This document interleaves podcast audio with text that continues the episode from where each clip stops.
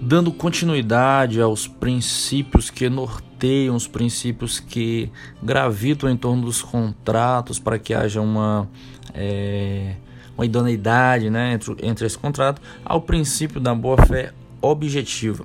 O princípio da boa-fé objetiva, é previsto também no artigo 422 do Código Civil, né, ele vai nos trazer uma concepção ética da boa-fé, né, vai trazer a questão do comportamento, da intenção das partes em celebrar aquele contrato.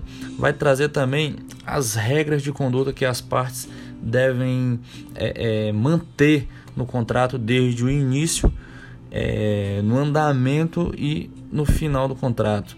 E também vai trazer o comportamento probo entre as partes, um comportamento leal, um comportamento digno e de respeito que eles devem manter entre si.